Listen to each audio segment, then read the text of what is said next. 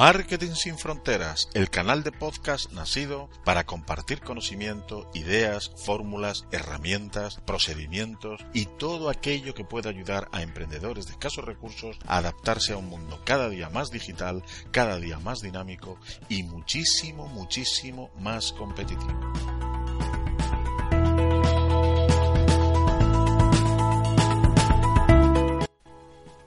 Episodio número 3 de Marketing sin Fronteras. Vamos a hablar en esta ocasión de las contraseñas. ¿Te apetece? ¿Quién no ha tenido problemas con alguna eh, contraseña en alguna ocasión?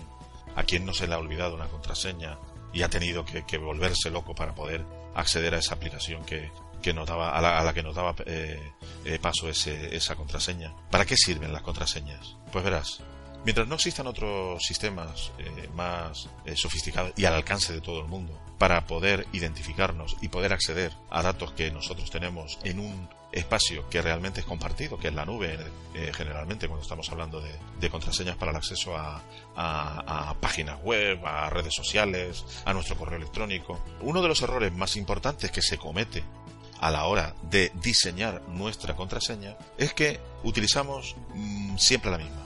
Utilizar siempre la misma contraseña significa que si alguien detecta o la, perdón, si alguien la, la, llega a reconocer o a conocer o a saber, pues tiene acceso a todo nuestro mundo digital.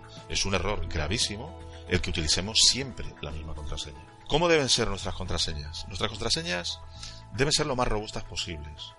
Eh, sería deseable que, que no tuvieran nada que ver con, con ningún dato nuestro, que no tuvieran nada que ver con, con que no se pudieran relacionar de ninguna forma con un, con un patrón que nos corresponda olvídense de poner direcciones, nuestra dirección de, nuestra casa, ni al derecho ni al revés, eh, o, nuestro DNI, o nuestra fecha de nacimiento, o la fecha de nacimiento de nuestros hijos, de nuestras novias, de nuestros maridos, de, olvídense de todo eso.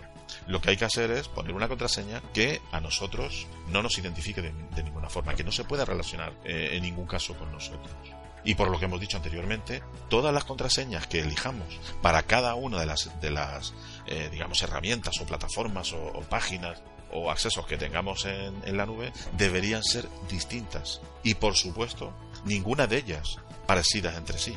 No cojamos una contraseña de estas complicadas y le cambiemos eh, las mayúsculas por las minúsculas o algún tipo de o alguna cosa de ese.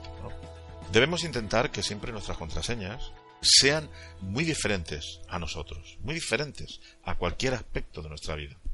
Luego, por supuesto, no elegir contraseñas simplonas como 1234 o, cosas así, o 0000. Eso es eh, absurdo desde el punto de vista de la seguridad. No olvidemos que la seguridad eh, cada vez está siendo más relevante, cada vez tiene mayor importancia, porque cada vez compartimos más datos o compartimos más datos en la nube, dejamos más datos en la nube es importante que las, contraseñas eh, sean robustas. Para guardar las contraseñas, eh, lo que no se debe hacer, en ningún caso, ese típico empleado de, oficina que tiene un post-it en el monitor del ordenador y ahí tiene la contraseña de acceso. Vamos, eso es total y absolutamente absurdo. ¿no? Tampoco se deberían tener las contraseñas guardadas en la cartera porque si alguien nos roba la cartera y tiene datos de nuestro DNI, nuestro nombre, pues podría acceder a nuestras redes sociales, nuestro correo electrónico y a muchas cosas. O sea, las contraseñas deben estar guardadas en un sitio que sea razonablemente seguro. Lo ideal sería que las tuviéramos todas en la cabeza. Pero claro, si no utilizamos siempre la misma contraseña, si nuestra contraseña es cada vez eh, es lo suficientemente difícil, rara, eh, para que alguien la pueda determinar, pues va a ser difícil y rara para que nosotros la podamos mantener en la, memoria. Para evitar todo esto, existen herramientas que nos permiten almacenar de una forma bastante segura nuestras contraseñas, incluso los pines de nuestras tarjetas de crédito y de débito, cualquier dato confidencial que queramos almacenar, existen herramientas que nos permiten eh, almacenar esa información de una manera muy segura.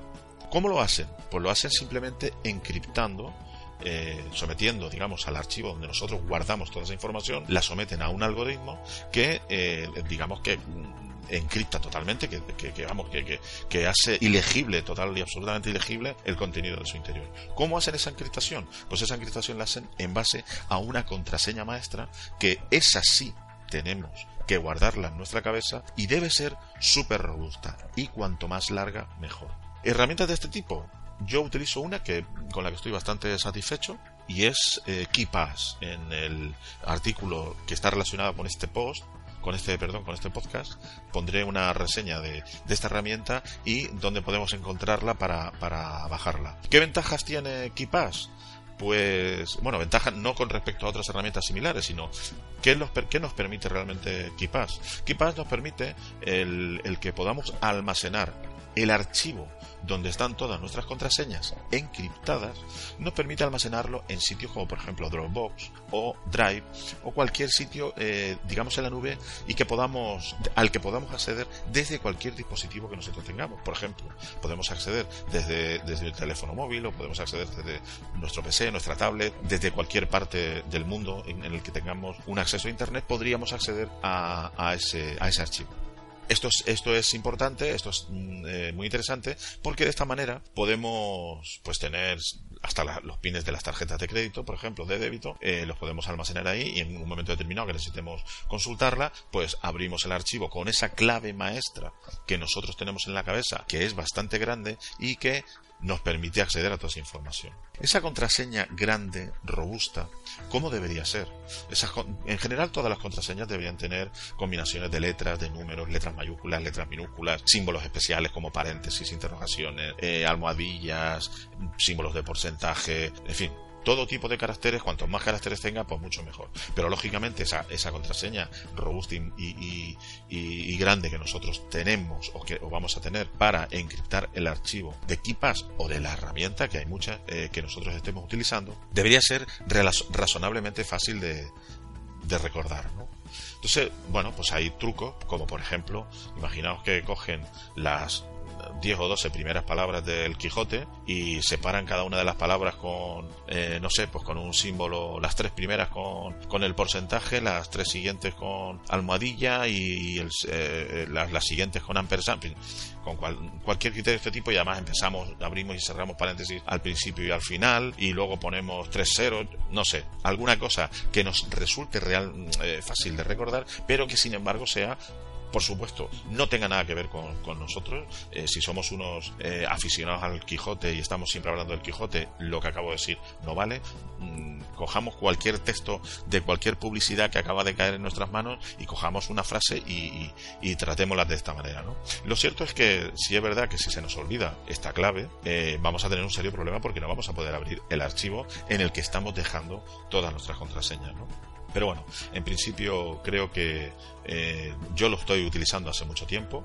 Tengo una clave, digamos, bastante robusta. Tuve que practicar bastante de, eh, durante algunos días el, memorizarla para que no se me olvidara cómo estaba escrita. Eh, y los, pero los resultados que, que estoy obteniendo son fantásticos. ¿no? Ya no tengo ninguna, ningún problema para poner una contraseña distinta para cada una de las aplicaciones que yo tengo. Y súper interesante esta herramienta KeePass, supongo que las demás también lo tienen, tiene un generador de contraseñas aleatorio, además al que le podemos dar toda la complejidad o, marcar toda la complejidad que queramos. Le podemos decir que sea una contraseña solo de números, que tenga una longitud de 5 caracteres, eh, que tenga números, letras y, símbolos especiales, que utilice además todos, que tenga el número de caracteres que nosotros queramos. Eso me está sirviendo a mí para generar contraseñas para de esa manera tener una contraseña distinta para cada uno de los de las herramientas que utilizo.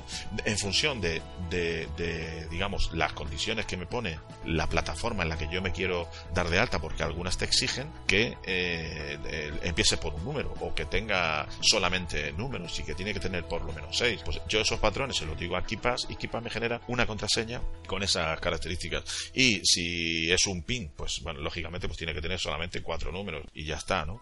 Eh, y como digo, pues me está resultando muy, muy práctica. De hecho, estoy pensando en algún momento hacer a lo mejor algún, algún pequeño tutorial para, para ofrecerlo a todos los clientes de Eduando, el que tengan la posibilidad de ver cómo funciona, que por, por otro lado es un manejo bastante simple, no tiene mayor dificultad. Y en fin, esto es todo por hoy. Espero que les haya gustado este tercer episodio y nos oímos en el siguiente. Gracias a todos.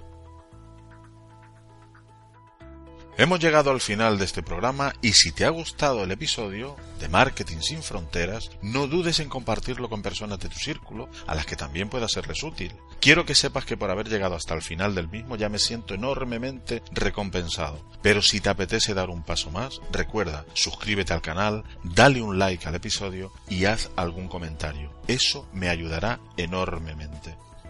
Por último, te invito a que visites la página de duando.net, donde encontrarás, además de todos los podcasts, por supuesto, las explicaciones y recomendaciones que hago sobre los mismos. También encontrarás otros artículos, herramientas, recursos que te serán de ayuda y si además te suscribes a mi boletín recibirás información de valor tanto para ti como para tu negocio. Te espero. Muchas gracias y hasta el próximo episodio.